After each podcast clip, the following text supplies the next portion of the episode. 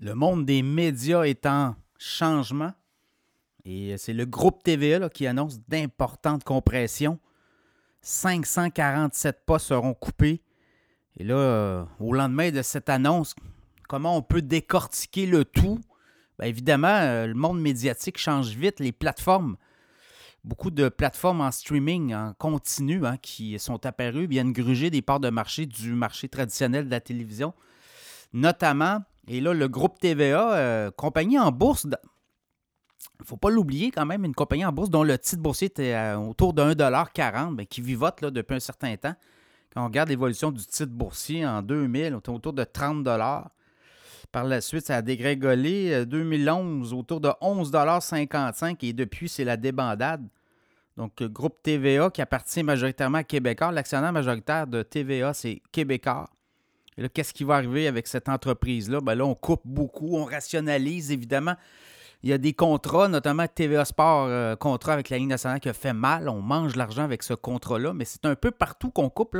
On rationalise aussi les bulletins de nouvelles. On ramène à Québec les bulletins de nouvelles de l'Est du Québec aussi. Donc, on est là. On va couper beaucoup aussi dans la production à l'interne. On va donner ça à l'externe et on va économiser beaucoup d'argent comme ça. Écoutez, depuis le début de l'année, TVA perd, a perdu les neuf premiers mois de l'année 2023 39 millions coûté de pertes, donc 13 millions au dernier trimestre. Donc, ça ne s'invente pas, là, les pertes.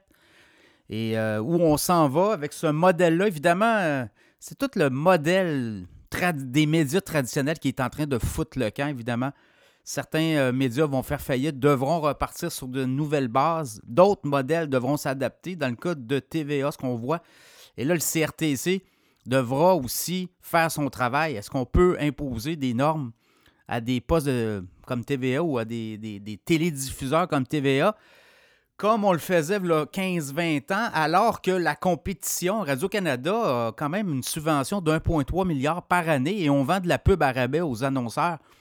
Euh, on courtise les annonceurs du secteur privé dans le monde des médias à rabais avec euh, des entreprises subventionnées, très largement subventionnées. Alors, vous voyez, là, beaucoup de questions sans réponse. C'est un modèle qui, euh, devra être révisé. Est-ce qu'on devrait euh, imposer aussi euh, une espèce de, non-compétitivité à des médias qui sont largement subventionnés dans l'univers médiatique? Si vous avez un média qui n'est pas subventionné, l'autre à côté l'est et qui vient vendre la pub 40 de moins, donc c'est de la compétition déloyale.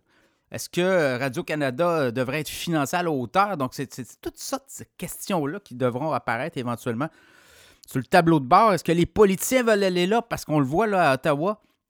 Radio-Canada sert très bien la cause du parti au pouvoir, généralement. C'est ce qu'on a vu là, dans les dernières années. Euh, on est très, très, très, très négatif sur la couverture du Parti conservateur du Canada, alors que pour Justin Trudeau, on est très, très, très, très soft. Et ça, j'invente rien. Là. Alors, dans ce contexte-là aussi, je pense la cause, on n'aide pas la cause des médias dans ce contexte-là. Alors, Groupe TVA l'a saigné. Euh, beaucoup, beaucoup de, questions à venir. Est-ce qu'on va euh, subventionner dorénavant les médias traditionnels sans poser de questions? Euh, ces médias-là devront être rentables, donc devront réviser éventuellement leur modèle d'affaires, donc à suivre.